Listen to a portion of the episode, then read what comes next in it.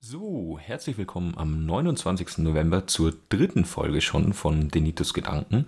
Es geht weiterhin um E-Mobilität. Wie ja ursprünglich schon mal angekündigt, werden noch ein paar Folgen in dieser ersten Staffel quasi sich um E-Mobilität drehen, weil das einfach mein Favoritenthema für Recherche und Freizeitbeschäftigung quasi ist aktuell. Da ich aber schon gefragt wurde, wann es denn weitergeht oder warum es nicht zum Beispiel Denitus E-Mobilität heißt, denke ich, werde ich jetzt hier nochmal kurz sagen, es wird ungefähr noch fünf, sechs Folgen lang grob um E-Mobilität gehen, je nachdem, wie lang die Folgen werden, wie viel ich dann auch unterbringe von den Themen, die ich mir schon vorbereitet habe. Und danach vermutlich eher um die Themen Klimawandel, Energiewende, Verkehrswende und noch so ein bisschen was außenrum. Und dann muss ich mir wieder Gedanken machen, was danach passiert. Erstmal danke wieder fürs Einschalten. Ich möchte starten dieses Mal auf Anraten einer Hörerin. Grüße gehen raus. Mit einem kurzen Überblick, was ich diese Folge besprechen möchte. Ich werde es natürlich auch wieder die ganzen Quellen und sowas in die Info packen, aber trotzdem ein kurzer Überblick vorab.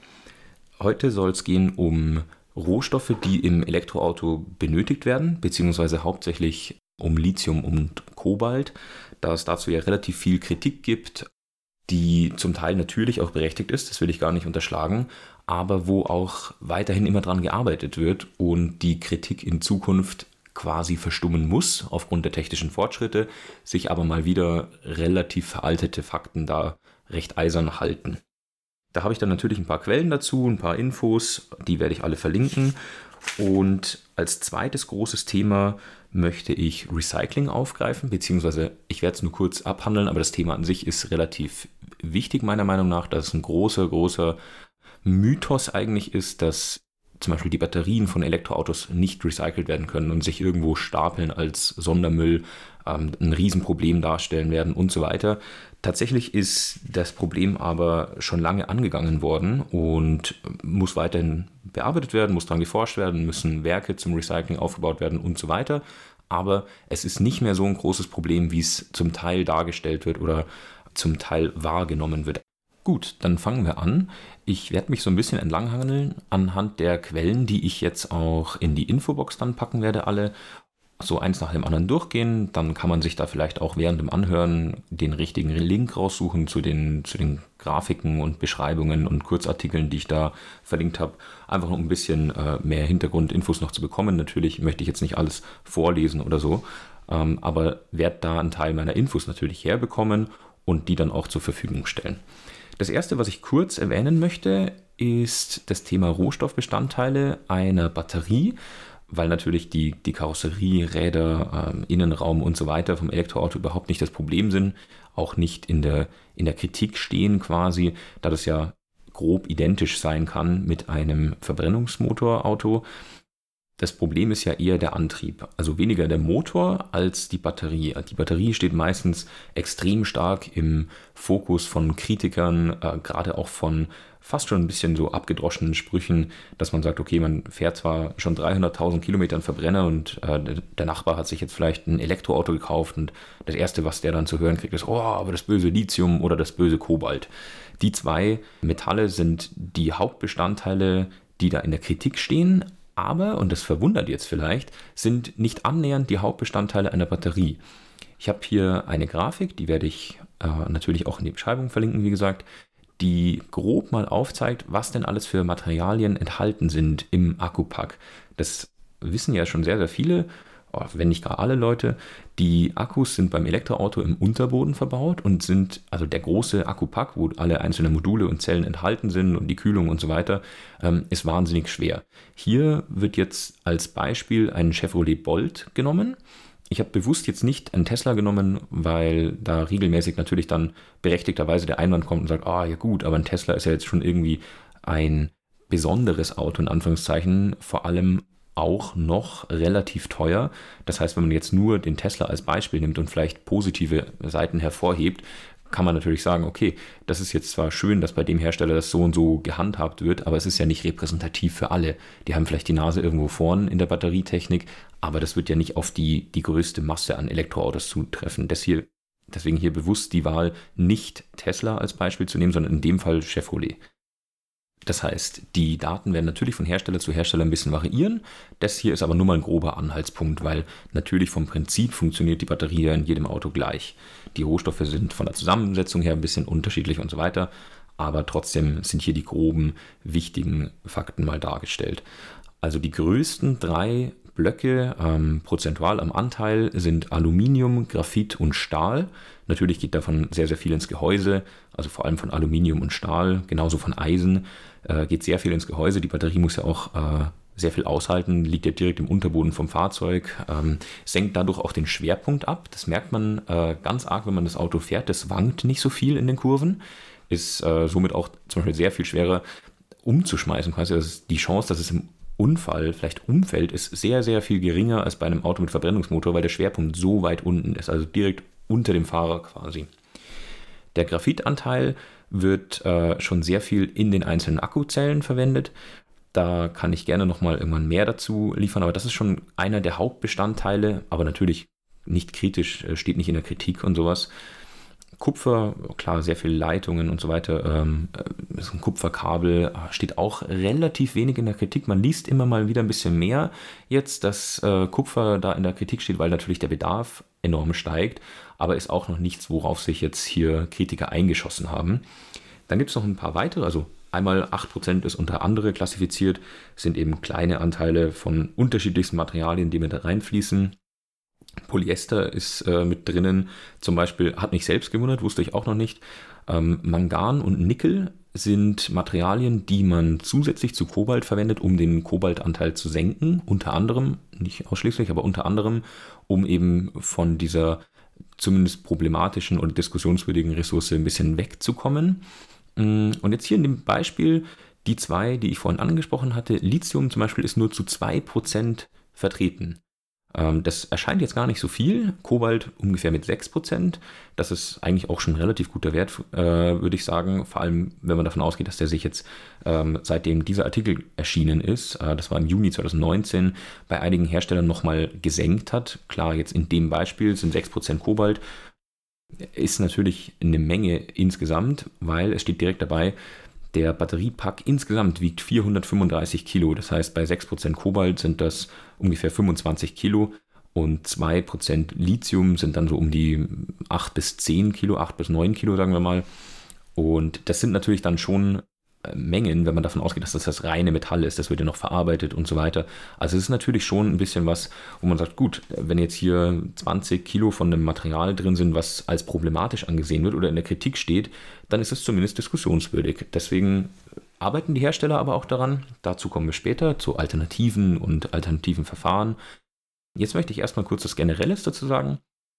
Anfangen werde ich mit Lithium, da das quasi zumindest ursprünglich und in der Wahrnehmung den größten Aufschrei verursacht. Das haben, glaube ich, viele, viele Leute schon mal gehört, dass Lithium zum Beispiel ganz stark in der Kritik steht, weil es in Südamerika gefördert wird, ähm, unter fragwürdigen Bedingungen zumindest, die zwar immer besser werden, aber trotzdem natürlich zu hinterfragen sind. Nämlich häufig wird das, und da verlinke ich euch mal den Wikipedia-Artikel einfach dazu, weil der eine schöne Zusammenfassung ist und auch weiterführende Quellen hat natürlich.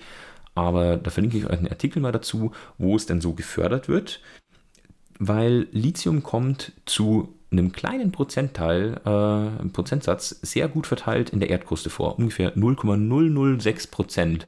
Klingt natürlich erstmal nach fast gar nichts, aber das heißt auch, äh, das ist, es ist sehr weit verteilt. Das heißt, quasi in jeder, jeder Schaufel, die man irgendwie aus dem Boden holt, ist ein winziger Anteil an Lithium drinnen mal ist es halt konzentrierter und mal weniger. Und natürlich fördert man an den Orten, wo eine möglichst hohe Konzentration vorliegt, um quasi möglichst effizient fördern zu können und die Kosten nicht exorbitant in die Höhe zu treiben. Das ist eben zum Beispiel ähm, der Fall in Südamerika, in mehreren Ländern, gerade auch in Wüstengebieten, und zwar sowohl in Salzwüsten, zum Beispiel in Bolivien. Das kennen sehr, sehr viele Leute, die die Problematik mit den Salzseen, die dafür quasi abgepumpt werden, beziehungsweise es wird, es wird diese Sohle entnommen und große Mengen Wasser werden verdampft, genauso in Chile, in der Atacama-Wüste. Und da entweicht quasi dieses Wasser und das hat halt natürlich äh, weitreichende Probleme, wenn man Millionen und Millionen äh, Kubikmeter Wasser dort verdampft in einer oder verdunsten lässt in einer Wüste, ähm, die dann irgendwo natürlich wieder abregnen müssen. Ähm, wenn man das Wasser vorher aus dem Grundwasser entnimmt, dann sinkt natürlich der Grundwasserspiegel, was für die ganze Umgebung logischerweise äh, schwere Folgen hat. Die Hauptkritik daran ist an Lithium meistens der Wasserverbrauch. Und durch den steigenden Wert oder die steigende Nachfrage und dadurch den, den steigenden Marktwert wird es natürlich immer lukrativer, immer mehr äh, Firmen wollen einsteigen, äh, wollen Naturschutzgebiete da dafür ja fast plündern, möchte man sagen, oder ausnutzen oder dort eben Förderanlagen bauen und so weiter. Deswegen sei natürlich gesagt, ja, der Wasserverbrauch ist tatsächlich ein Problem. Das ist aber auch ein Problem wieder, was schon angegangen wird. Verschiedene Quellen legen da nahe, dass der Wasserverbrauch pro Kilogramm Lithium mittlerweile und jetzt sage ich bewusst mittlerweile, weil früher war das natürlich nicht so am Anfang der Förderung, aber jetzt gerade mit diesem E-Mobilitätsboom, wo natürlich unglaubliche Mengen benötigt werden, weil ja in einem Akku vom E-Auto viel mehr Lithium enthalten ist als im Akku von einem Smartphone. Was man nicht vergessen darf, aber trotzdem ist halt in, einem, in der, so einer großen Batterie viel mehr enthalten. Dadurch ist natürlich die Technik da vorangeschritten, es ist mehr Geld da gewesen zu investieren und so weiter. Also wurde auch der Wasserverbrauch äh, minimiert, weil das natürlich auch ein Kostenfaktor ist. Wer also mit weniger Wasserverdunstung arbeiten kann, äh, kleinere so Verdunstungsbecken braucht und so weiter, der hat natürlich einfach einen Kostenvorteil. Und gerät auch so ein bisschen aus der Schusslinie von der Kritik, vermute ich. Jetzt ist natürlich die Sache, jetzt habe ich es gerade gesagt, ähm, Lithium wird ja schon viel, viel länger verwendet, vor allem auch in Akkus. Da gibt es ein ganz schönes Schaubild, ähm, nehme ich einfach auch gleich das von Wikipedia. Ähm, die Quelle dazu ist verlinkt, geht auf eine Seite der US-Regierung, wenn ich es richtig gesehen habe. Die Verwendung von Lithium verbindet man jetzt so durch die Nachrichten hauptsächlich mit E-Mobilität. Der springende Punkt ist aber, ungefähr ein Drittel des äh, weltweiten Lithiums wird nur, in Anführungszeichen nur, in Batterien verwendet. Und davon sind ja wiederum nicht alle Batterien für Elektroautos. Da muss, muss man sich vielleicht ein bisschen bewusst werden, dass jetzt nicht quasi 90 Prozent der Förderung nur in Elektroautos gehen, sondern nur ein Drittel geht überhaupt in Batterien. Der Rest geht zum großen Teil zum Beispiel in die Glas- und Keramikproduktion, aber auch in verschiedene andere. Hier sind zum Beispiel genannt Schmiermittel, Klimaanlagen, äh, Kunststoffe, Aluminium und so weiter. Ähm, das sind aber alles kleinere Anteile unter 10%, aber ungefähr ein gleich großer Anteil wie in Batterien geht in die Glas- und Keramikfertigung. Das heißt, wenn, wenn man daran jetzt so starke Kritik übt, dann ist sie natürlich in einer Weise berechtigt. Man muss aber auch sagen, es ist nicht so, dass wenn jetzt kein Mensch Elektroauto fahren würde, würde dieses Problem auf einmal beseitigt werden, sondern Akkus werden ja auch in Laptops, in Handys, in, in allem Möglichen äh, verwendet. Und auch dafür wird Lithium benötigt. Das heißt, von diesem Drittel, das in Batteriefertigung geht, geht ja wieder nur ein gewisser Anteil in die Elektroautofertigung. Dann gibt es da einen ganz interessanten Artikel dazu zum Thema Wasserverbrauch vom Tagesspiegel. Den verlinke ich euch natürlich auch. Der ist von Ende letzten Jahres. Und zwar zeigt er so ein bisschen die, ja, die, die Kritik an der Kritik auf quasi. Also die Kritik ist ja, oh nein, E-Autofahren sollte man am besten nicht machen, weil für die Herstellung von den Akkus äh, so wahnsinnig viel Wasser in der Lithiumförderung gebraucht wird. Natürlich stimmt es auch ein Stückchen weit. Es ist aber relativ schnell so ein kleines bisschen zumindest als Heuchelei enttarnt, wenn man sich einfach mal den Wasserverbrauch von anderen Sachen anschaut. Der Tagesspiegel hat hier eine recht reißerische äh, Überschrift zugegeben gewählt, und zwar, wenn elf Avocados umweltschädlicher als eine E-Auto-Batterie sind. Und das finde ich persönlich ganz gut gewählt, weil es eigentlich aufzeigt, wie, wie das im Verhältnis steht. Also ein Avocado, weiß ja fast jeder mittlerweile, steht dafür wahnsinnig in der Kritik, dass extrem viel Wasser äh, verbraucht wird, um die Bäume da wachsen zu lassen und später Avocados verkaufen zu können. Aber trotzdem ist es ja schon ein krasses Verhältnis, wenn man sagt, okay, die ganze E-Auto-Batterie von jetzt diesem Chevrolet vorhin mit 435 Kilo braucht dann im Endeffekt doch in Anführungszeichen nur so viel Wasser wie eine Handvoll Avocados. Wenn man eine Avocado im Monat isst, zum Beispiel, ist man nach einem Jahr schon drüber am Wasserverbrauch.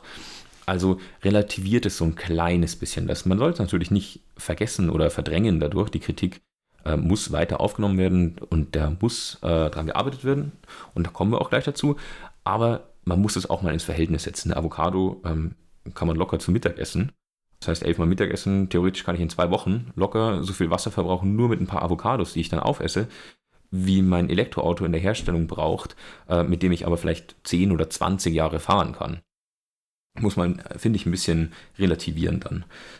So, jetzt habe ich ja vorhin schon gesagt, dass 0,006% der Erdkruste Lithium ist ungefähr oder aus Lithium besteht.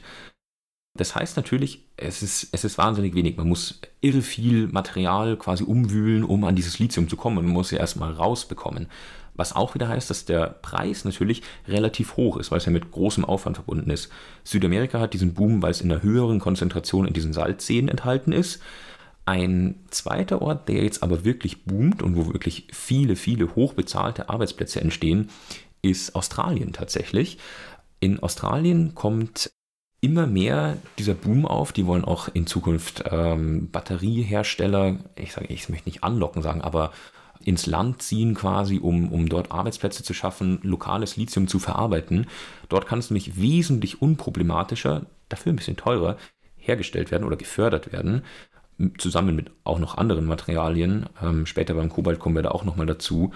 Aber erstmal jetzt beim Lithium geblieben, kann es dort quasi im Tagebau gefördert werden zu Preisen, die vielleicht nicht ganz mithalten können mit dem in Südamerika, weil die Konzentration nicht so hoch ist und aus dem Gestein gewonnen werden muss. Aber Australien mausert sich gerade zu einem sehr, sehr wichtigen Lieferanten von Lithium weltweit. Und auch das wird natürlich die Kritik daran ein wenig entkräften, weil dort dieser Wasserverbrauch eben nicht das Thema ist oder nicht so ein großes Thema ist. Ähm, natürlich Australien arbeitet selber daran, also die Regierung, um diese Arbeitsplätze ins Land äh, zu holen. Aber schauen wir mal, es wird im Tagesspiegel, ja, ich weiß nicht, ob lächelnd oder zukunftsorientiert. Ende 2018 wurde es das Lithium Valley genannt. Ähm, natürlich eine Anspielung auf Silicon Valley. Schauen wir mal äh, in noch einem Jahr oder zwei, wie weit man da gekommen ist. Aber Australien wird auf jeden Fall ein wachsender Lieferant an unproblematischem Lithium sein. Und da hoffentlich, sagen wir mal hoffentlich doch, seinen, ja, seinen Anteil an diesem Elektroauto-Boom bekommen und da mitmischen können, ein wichtiger Lieferant werden. Jetzt noch zu einer kleinen Überraschung, hoffentlich für den einen oder anderen Zuhörer oder die eine oder andere Zuhörerin, als es auch für mich selbst war. Und zwar 0,006% der Erdkruste, wenn ungefähr aus Lithium bestehen, heißt es ja, es ist überall vorhanden. Wir müssen es nur fördern können, wie gesagt. Jetzt ist die Sache, das Karlsruher Institut für Technologie, und da verlinke ich euch gleich zwei Quellen dazu, ähm, hat herausgefunden, dass bei Geothermieanlagen relativ leicht und sie haben es minimalinvasiv genannt, also mit äh, möglichst geringen Umweltschaden, möglichst geringer CO2-Rucksackbelastung quasi, ähm, Lithium gefördert werden kann. Und jetzt, man verbindet es ja immer so mit dem, mit dem Ausland, so oh, Lithiumförderung äh, weit weg in Australien, in Südamerika und so weiter. Nee, das könnte tatsächlich in Deutschland zum Beispiel gefördert werden. Äh, in den Rheingebieten, wo eben Geothermieanlagen stehen, könnte relativ leicht äh, sehr, sehr reines Lithium gewonnen werden.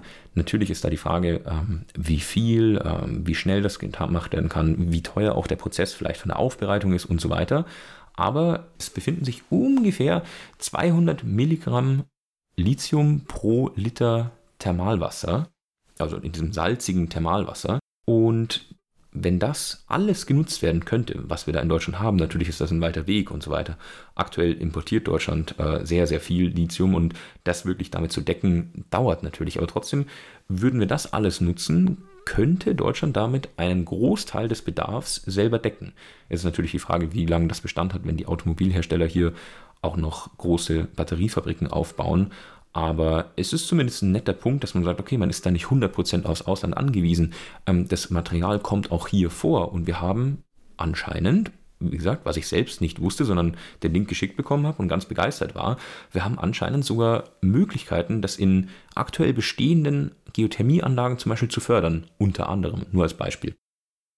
Ähm, verlinke ich euch zwei Quellen, das sind ganz interessante Artikel und Überlegungen. Einfach was, was man überhaupt nicht auf dem Schirm hatte, finde ich. Dann verlinke ich euch noch was, da ich jetzt zum Beispiel ein paar Mal schon Tesla und Chevrolet erwähnt habe, aber ein großer deutscher Hersteller, Volkswagen, also der größte Automobilkonzern der Welt, sich ja voll und ganz auf E-Mobilität konzentrieren möchte. Äh, verlinke ich euch da auch noch einen kleinen Artikel, ähm, wo es einfach ein paar Fakten rundherum um Lithiumabbau äh, gibt und wo man recht schön auch recht schöne Grafiken hat äh, mit Quellenangaben, selbstverständlich. Also jetzt hier keine Werbung oder sonst was. Einfach, wo äh, denn Reserven liegen von Lithium, wie, äh, wo es verarbeitet wird, wo es abgebaut wird, die Wertschöpfungskette, wo es verwendet wird und so weiter. Das ist ganz interessant, kann man sich mal durchklicken. Vielleicht einfach so als kleine Ergänzung. So, dann kommen wir zum wahrscheinlich heißer diskutierten Stoff, wenn es denn mal in der Diskussion drinnen ist, und zwar Kobalt. Kobalt ähm, hat, ja, hat ja seltsame Berühmtheit erlangt, als es durch die Medien rauf und runter gegangen ist, ähm, aufgrund eines Versprechers einer Politikerin, was ich jetzt hier nicht nenne, weil es nicht politisch werden soll, bitte. Kobalt ist ein Material, was, äh, wo, wo die weltweit mit Abstand größten Reserven in der Demokratischen Republik Kongo liegen. Das ist die Förderung von Kobalt ist extrem in der Kritik aufgrund zwei Faktoren. Erstens natürlich wie jede Förderung von Metallen äh, weltweit wahrscheinlich, aber gerade wenn es relativ unkontrolliert oder auch in kleinen unkontrollierten Minen abläuft, Umweltschäden verschiedenster Art. Darauf möchte ich einen Tick weniger eingehen, weil es immer mehr kontrollierte Minen gibt, wo zumindest die Umweltschäden minimiert werden sollen. Da möchte ich gar nicht so sehr darauf eingehen bei Kobalt. Viel wichtiger ist, dass Kobalt sehr, sehr stark in der Kritik steht mit einem Bezug zur Kinderarbeit. Und da möchte ich überhaupt gar nichts verharmlosen oder schönreden oder sowas. In jedem Fall, falls Kinderarbeit involviert ist, ist das etwas, was auf jeden Fall unterbunden werden muss. Und zwar von allen Herstellern, äh, Lieferanten und so weiter muss in Lieferketten auf jeden Fall sichergestellt werden. Ähm, das wäre ja ein Unding, wenn man ein Elektroauto fährt und ähm, das Ganze als, als ja, Wohlstandsprodukt in der westlichen Welt und so weiter eigentlich auf Kinderarbeit im Kongo fußt. Ähm, das ist ja bei vielen Produkten so, dass man sagt, sollte man eigentlich eher was, was höherpreisiges zum Beispiel kaufen oder vielleicht eine andere Marke oder wie auch immer, um sowas zu vermeiden. Das ist quasi dieselbe Diskussion, die es gibt, wenn man billige Klamotten kauft, wurden die vielleicht irgendwo genäht, äh, wo Kinder arbeiten müssen, kauft man irgendwelche Smartphones, die vielleicht irgendwo von Kindern zusammengeschraubt wurden. All sowas ähm, bin ich persönlich der Meinung, jede Kritik daran muss aufgenommen und die, die, die Verbesserungen umgesetzt werden, äh, weil das ein absolutes Unding ist, dass wir quasi unseren Wohlstand auf dem Leid von Kindern oder generell Menschen in anderen Ländern bauen.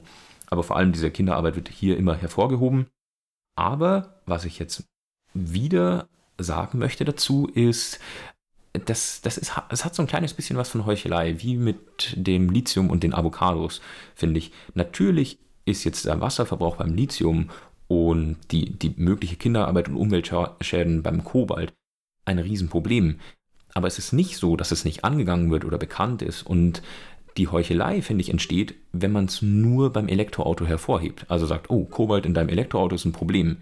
Aber selber fährt man, ohne jemals drüber nachzudenken, zum Beispiel ein Auto mit Verbrennungsmotor. Da kommen wir nämlich zum ersten Punkt. Kobalt wird ja nicht nur in Batterien verwendet. Das wird jetzt durch die Medien gezogen bezüglich Batterien, aber Kobalt wird zum Beispiel auch äh, zum Härten von Legierungen von Stahl und anderen äh, Metallen verwendet. Und die werden zum Beispiel im Verbrennungsmotor verwendet. Weil einfach eine härtere Legierung entsteht, die man besser verarbeiten kann, die mehr aushält, mehr Hitze aushält und so weiter. Das heißt, auch im Auto mit Verbrennungsmotor wird Kobalt benötigt, aus denselben Quellen. Trotzdem hat man doch da so, so eine kleine Verschiebung der Wahrnehmung, dass man sagt, oh, bei Elektroautos ist ein Problem.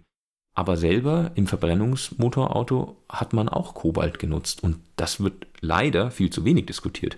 Da hätte man vielleicht an beiden Enden ansetzen müssen, aber nicht so einseitig. Weiterhin, und das ist eigentlich das Interessanteste, finde ich, wird Kobalt sehr, sehr stark zum Entschwefeln von Treibstoffen genutzt. Also äh, für Kerosin, Benzin, Diesel und so weiter. Bei der Raffinierung muss das entschwefelt werden. Das ist äh, auch ein Problem zum Beispiel im Schiffsverkehr, dass dort zum Teil sehr hohe Schwefelanteile im, im Treibstoff sind. Ist natürlich eine Riesensauerei für die Umwelt und wird auch immer weiter eingedämmt. Aber dass genau das eben nicht der Fall ist für Benzin und Diesel, was wir in die in Anführungszeichen noch normalen bzw. gewöhnlichen Autos tanken, wird Kobalt aufgewendet vielleicht ein bisschen weniger als fürs Elektroauto, aber das wird nur für die Raffinierung von den Treibstoffen aufgewendet. Also haben wir schon quasi eine zweite Anwendung im Auto mit Verbrennungsmotor. Jetzt kommt noch eine dritte dazu. Und zwar wird Kobalt in Katalysatoren verwendet. Das heißt, es ist noch eine dritte Anwendung im Verbrennungsmotor. Da wurde es aber nie diskutiert. Niemand hat äh, das durch die, durch die Medien gezogen oder am Stammtisch aufgebracht, oh, das gibt's ja nicht, wie, wie kannst du ein Auto kaufen, da wird doch Kobalt benutzt. Das heißt, das ist eigentlich der Punkt, wo ich sage, das ist ein bisschen oder empfinde ich ein bisschen als Heuchelei, nur auf einen Aspekt des Problems hinzuweisen, und zwar der, den man einfach nicht haben will. Oh, ich mag keine Elektroautos, also ist das Kobalt da ein Problem. Obwohl es im eigentlichen anderen Auto, was vor der Tür steht, auch drin ist oder genutzt wird, da ist es aber dann kein Problem oder weist man nicht darauf hin. Das finde ich ein bisschen schade und da intervenieren die Hersteller jetzt aber schon ganz, ganz stark.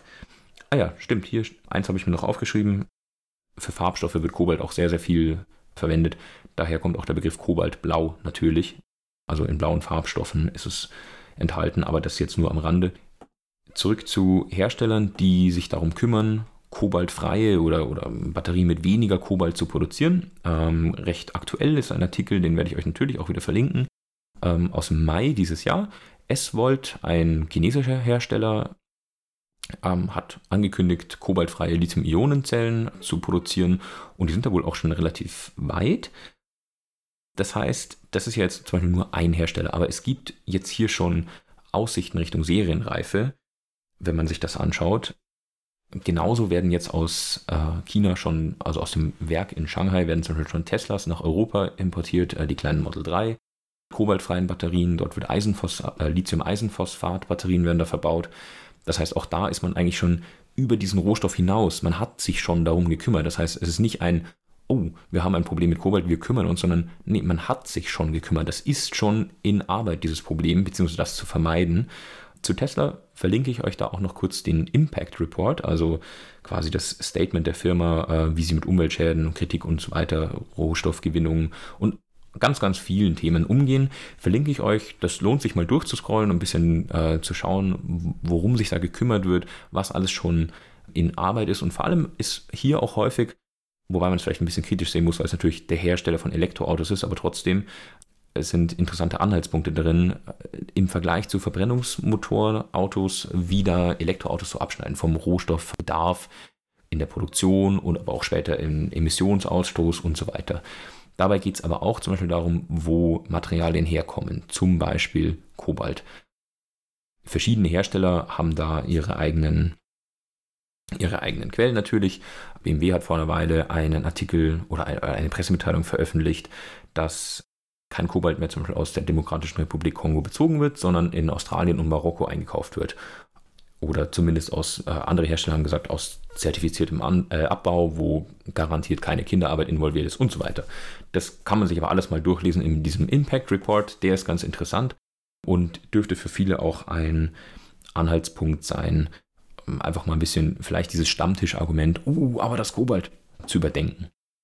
Dann werde ich euch noch zwei äh, kurze Artikel zu Alternativen verlinken.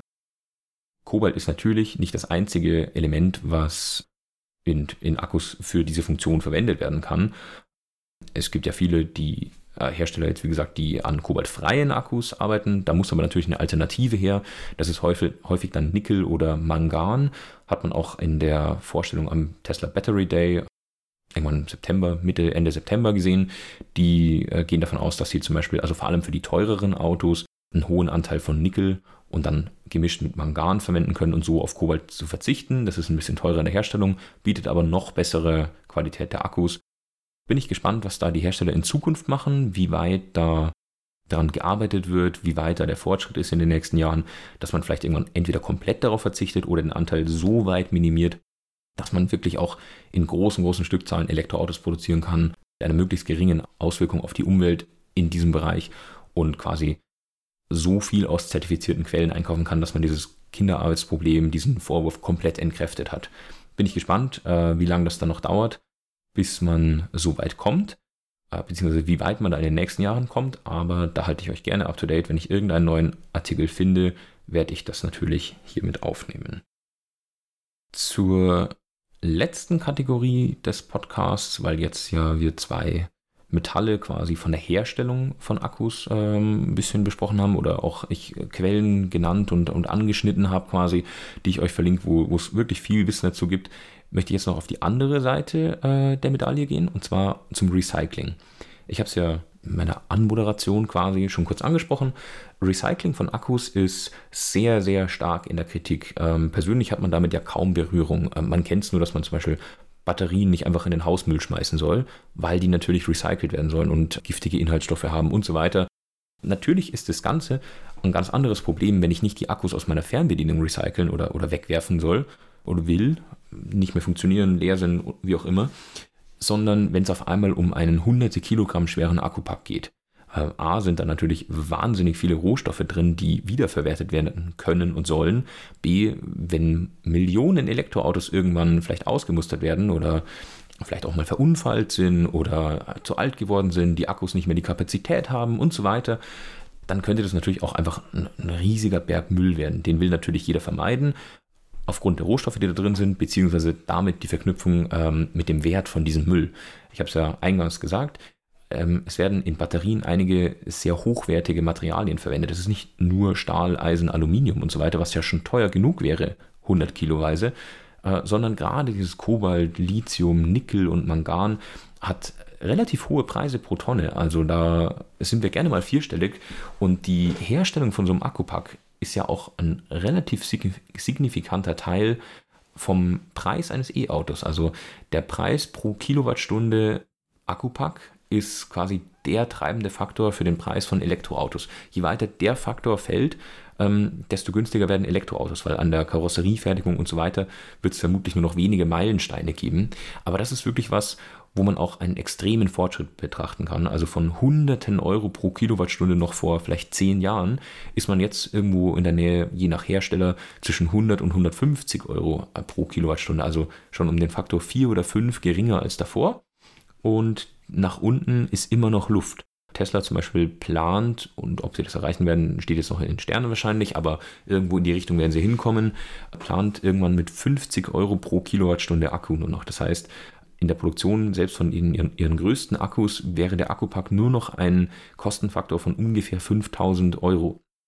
Was natürlich enorm ist im Vergleich dazu, wenn man sich anschaut, dass das mal ungefähr das Zehnfache war. Daher kommt auch der ja, Preisverfall möchte ich noch gar nicht sagen, weil Elektroautos natürlich immer noch einen gewissen Grundpreis haben, aber die, die möglichen Preisreduzierungen und immer mehr Anbieter von kleineren Autos zu günstigeren Preisen im E-Mobilitätssegment. Jetzt aber wirklich zum Recycling. Jetzt bin ich ein bisschen abgeschweift. Ich hoffe, das macht niemandem was. Zum Recycling möchte ich als, als allererstes einen Artikel vom ADAC verlinken. Äh, hatte ich ja letztes Mal schon eine Quelle, da wurde ich sogar darauf angesprochen, dass, das ein, dass man das als verlässliche Quelle wahrnimmt. Sehe ich jetzt genauso, deswegen hier nochmal ein Link vom ADAC. Und zwar muss man da erstmal unterscheiden. Die Akkupacks in Elektroautos haben zwei Leben, sagt man. Also der, das erste Leben ist natürlich das im Auto, wo der Pack so lange verwendet wird, bis er noch 70 oder 80 Prozent seiner Kapazität hat. Danach macht es natürlich irgendwann keinen Sinn mehr, wenn man ihn noch einen Tick langsamer aufladen kann, wenn er nicht mehr ganz seine Leistung abgibt äh, oder nicht mehr ganz so schnell die Leistung abgibt und außerdem nicht mehr die volle Reichweite bietet fürs Auto, macht es irgendwann weniger Sinn, einen Akkupack im Auto zu verwenden. Das heißt aber ja noch nicht, dass er Schrott ist. Er hat ja weiterhin 70, 80 Prozent seiner Kapazität. Dafür gibt es dann Anwendungen im Second Life. Da komme ich gleich noch dazu. Das heißt aber einfach nur, dass er nochmal weiter verwendet wird, nicht sofort recycelt werden muss, sondern noch ein zweites Leben durchläuft äh, mit nochmal mehreren tausend Ladezyklen. Da gibt es zwei Beispiele. Das erste ist, äh, oh, ich sehe gerade sogar, sind sogar beide im ADAC-Artikel genannt. Ich verlinke trotzdem beide Quellen. Ähm, zum Beispiel baut oder hat BMW in Leipzig ein Werk und dort einen stationären Speicher errichtet aus alten, natürlich zusammengeschalteten großen Akkupacks aus dem BMW i3, kleinen Elektroauto. Da haben die hunderte Packs zusammengeschaltet und die federn quasi den Bedarf an Energie ab, weil dort äh, Solar- und Windstrom genutzt wird, äh, zu einem großen Teil für die Produktion und der natürlich unregelmäßig erzeugt wird. Also natürlich nachts gibt es keinen Solarstrom, wenn mal kein Wind weht, gibt es keinen Windstrom und so weiter. Die Produktion ist also ein bisschen höher, als was das Werk im Schnitt braucht. Also die Maximalproduktion, muss man sagen. Und alles, was das Werk gerade nicht verbraucht, wird in diesen alten E-Auto-Batterien gespeichert. Und wenn dann mal vielleicht wolkig ist und trotzdem kein äh, Wind weht, dann erfolgt erstmal die Stromversorgung vom Werk aus diesen alten Akkupacks, die natürlich jetzt BMW als Hersteller von ausgelaufenen i3, so Testmodellen und so zuhauf hat. Aber das zweite Beispiel, im zweiten Link, ist zum Beispiel ein Beispiel aus dem Hamburger Hafen. Auch dort werden Elektroautobatterien genutzt, um quasi die Energieversorgung sicherzustellen. Und da gibt es auch verschiedene ähm, Hersteller, die da äh, Batterien zur Verfügung gestellt haben. Und im Endeffekt läuft das dann über einen großen Stromanbieter, der dort auch erneuerbare Energien quasi zwischenspeichert. Das ist natürlich was, was, also was ich persönlich sehr interessant finde, dass quasi selbst wenn mein Auto jetzt äh, verschrottet wird oder so, wird die Batterie vorher ausgebaut, äh, natürlich überarbeitet, vielleicht ein paar Leitungen geprüft und so weiter, aber trotzdem wird das dann noch weiterverwendet. Das kann ich mir jetzt ehrlich gesagt bei einem Verbrennungsmotorauto gerade nicht wirklich vorstellen, dass man sagt, okay, man, das Auto ist jetzt zwar ähm, Schrott und das wird jetzt vielleicht in die Schrottpresse gegeben sogar oder, oder recycelt, auseinandergebaut, wie auch immer, aber ein Teil ist so viel wert, dass große Fabriken damit noch weiter betrieben werden können oder wirklich einen Nutzen haben, abseits der Materialien. Das ist natürlich was, was irgendwann auch im privaten Haushalt genutzt werden kann. Immer mehr Leute haben eine Photovoltaikanlage, ähm, immer mehr Leute holen sich dafür auch einen Zwischenspeicher, um auch in der Nacht vom selbstproduzierten Strom äh, leben zu können. Auch dafür kann theoretisch ein Elektroauto-Akku herhalten. Beziehungsweise natürlich kauft man sich den Akku von einem Anbieter, aber der kann für die Herstellung zum Beispiel ältere Elektroauto-Akkus nehmen. Das heißt, wir haben ein First Life im, im Auto selbst, wir haben auch ein Second Life, wo so ein Akku wirklich sinnvoll genutzt werden kann und erst danach muss eigentlich recycelt werden. Also vielleicht verliert der Akku nochmal an Kapazität und so weiter, gibt dann nicht mehr die, kann nicht mehr gut geladen werden und so weiter, dann muss er natürlich recycelt werden. Aber selbst dann kann ein Großteil der Rohstoffe wiedergewonnen werden. Und das finde ich ist sehr, sehr wichtig. Das war ein Teil in der Präsentation vom Tesla Battery Day zum Beispiel, die gesagt haben, irgendwann möchten sie selbst so weit sein, dass die Herstellung von neuen Akkus immer auf Basis der Materialien der alten Akkus erfolgt. Also irgendwann keine zusätzlichen Ressourcen mehr für die neuen Akkupacks gebraucht werden.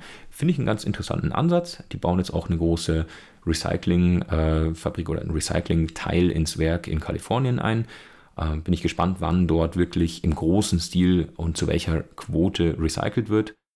Und die EU möchte hier auch nachziehen. Ähm, habe ich schon gesagt, zum Beispiel BMW nur als Beispiel nutzt hier schon dieses Second Life.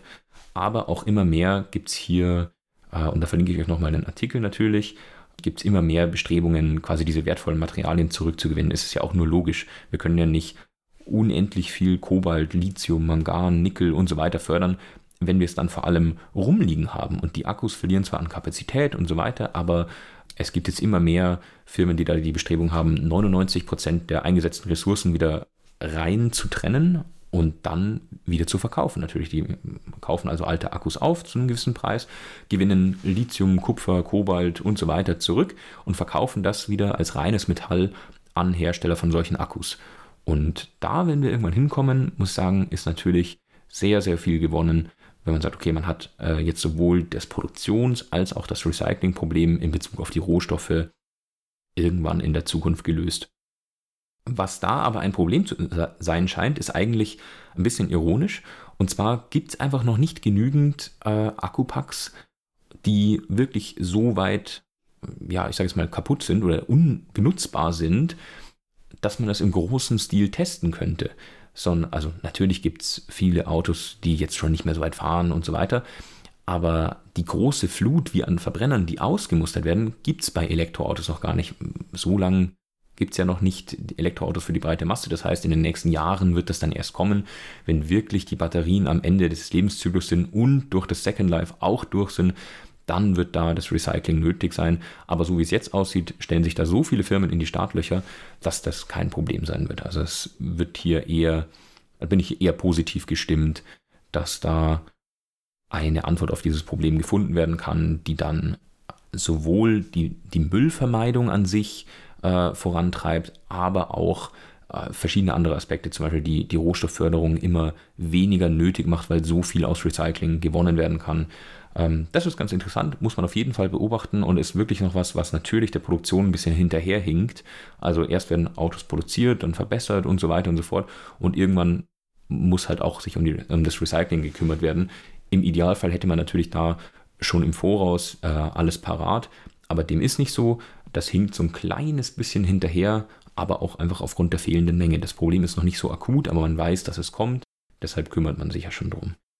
Jetzt bin ich schon fast wieder Richtung Ende meiner Aufnahme. Ich sehe, es sind schon wieder 40 Minuten geworden. Ich hatte 30 bis 40 Minuten ungefähr ja angepeilt für meinen Podcast. Deshalb nur ein kleines Thema zum Schluss. Das habe ich ja letztes Mal weggelassen, weil der Podcast schon fast 50 Minuten lang war. Möchte ich heute noch was Kurzes behandeln, was nicht rein Elektromobilität betrifft, um hier noch dem ursprünglich angedachten Charakter vom Podcast so ein bisschen gerecht zu werden. Dazu möchte ich euch heute eine Empfehlung geben für eine Serie, die mich wirklich wahnsinnig begeistert hat. Vermutlich für ganz vielen schon geschaut wurde, aber trotzdem möchte ich es allen nahelegen, die es vielleicht übersehen haben oder die jetzt vielleicht sagen, oh, da habe ich noch gar nichts von gehört und gut, dass du sagst. Wer weiß, vielleicht gibt es ja jemanden. Und zwar geht es um die Serie The Mandalorian, eine Star Wars-Serie, beziehungsweise eine Serie im Star Wars-Universum, aber ja sehr, sehr viel später erschienen als die, sowieso als die ersten sechs Filme, aber auch als die in Anführungszeichen neueren drei Filme. Die gefällt mir wirklich, wirklich gut aufgrund von zwei Faktoren. Der eine ist, es ist wirklich sehr, sehr hochwertig produziert. Natürlich, Star Wars hat natürlich äh, über Disney ein Wahnsinnsbudget sowieso, aber vor allem merkt man, dass eine Filmtechnik zum Einsatz gekommen ist, die ich so noch nicht kannte, beziehungsweise auch noch nie davon gehört hatte. Und zwar wird kein Greenscreen verwendet, wo dann hinterher irgendwas ja, drauf projiziert wird oder, oder per Videobearbeitung quasi eingefügt wird und die Akteure quasi im, im leeren grünen Raum irgendwas spielen müssen. Das finde ich, nimmt man schon wahr, dass das naja, äh, ab und an mal vielleicht ein bisschen komisch ist für so Akteure, da, also für Schauspieler, dort irgendwas zu spielen, was die sich vielleicht auch gar nicht perfekt vorstellen können. Und man sieht es an Reflexionen und sowas, dass die nicht perfekt dargestellt werden in Filmen, wo extrem viel Greenscreen vorkommt. In The Mandalorian wird eine Technik angewandt, wo quasi sehr, sehr hochauflösende Bildschirme im Hintergrund wirklich schon das darstellen, was eigentlich später über den Greenscreen eingefügt werden sollte. Also wenn jetzt zum Beispiel in Star Wars jemand auf einem Raumschiff steht oder sowas und das nicht als Requisite aufgebaut wird, dann steht er quasi nicht vor einer grünen Wand, wo später ein Raumschiff eingefügt wird, sondern er steht quasi vor einem Bildschirm, der sehr, sehr hoch auflösend und mit guter Qualität schon ein Raumschiff zeigt. Kann sich das also vielleicht als Schauspieler auch besser vorstellen, sich besser reinversetzen und so weiter. Und das ist einfach cool, wie das in der, in der Serie dann rüberkommt, dass es so total natürlich wirkt und so, obwohl es ja an völlig fiktiven Orten und mit völlig fiktiven Wesen alles äh, dargestellt wird und, und han davon handelt. Also es ist sehr, sehr cool und die Story ist auch einfach äh, tierisch interessant für alle, die Star Wars Episode 1, 2, 3 äh, gut fanden oder später auch einzelne Charaktere aus 4, 5, 6. Ähm, ach, wobei, was sage ich, eigentlich alle, die Star Wars, äh, die Filme mochten, zumindest die ersten sechs Teile, nicht diese ganz neuen von Disney produzierten. Da gibt es ja sehr, sehr, sehr unterschiedliche Meinungen dazu. Aber wer die ursprünglichen Star Wars-Teile gut fand und dem das gefallen hat, äh, der wird The Mandalorian lieben und hat vermutlich schon davon gehört. Aber vielleicht erwische ich ja eine Person, die noch nicht davon gehört hat und die sich jetzt über die Empfehlung freut und jetzt ins Binge-Washing verfällt. Ähm, da übernehme ich natürlich keine Verantwortung dafür. Dann schaue ich nochmal auf meinen schlauen Zettel. Steht nichts mehr drauf. Ähm, ich werde jetzt die Folge noch ein kleines bisschen nachbearbeiten. Habe ein bisschen was an, der, an dem Eingang vom Ton noch verändert, äh, den Aufnahmepegel ein bisschen erhöht und solche Sachen. Sagt mir gerne mal, ob meine Stimme in der Folge anders, ob es überhaupt anders ist, ja klar, oder auch vielleicht besser oder aber auch schlechter klingt als in der letzten, weil wie gesagt, ich quasi nochmal von Grund auf neu angefangen habe mit dem Ton ich bin sehr gespannt, ob jemand Feedback gibt und das ist auch das Letzte, was ich jetzt noch sagen möchte. Feedbackmäßig habe ich mir vorgenommen, jetzt in jede Folge, weil ich eine E-Mail-Adresse dazu anlegen werde, äh, einen, einen, kleinen Kontakt zu verlinken quasi, dass man per Twitter oder per E-Mail mit mir in Kontakt treten kann. Vielleicht hat hier jemand Anregungen, Themen, Feedback und so weiter. Und das konnten bisher ja nur Leute, die mich persönlich kennen, über WhatsApp oder so. Aber natürlich stelle ich jetzt nicht meine WhatsApp-Nummer ins Internet. Aber wenn ihr Feedback habt, äh, positiv, negativ, wie auch immer, schreibt mir gerne, tretet in Kontakt. Ich freue mich über jeden und jede, der mir schreibt. Ansonsten wünsche ich euch einen schönen Sonntag, haltet die Ohren steif und hoffentlich bis zu Folge 4.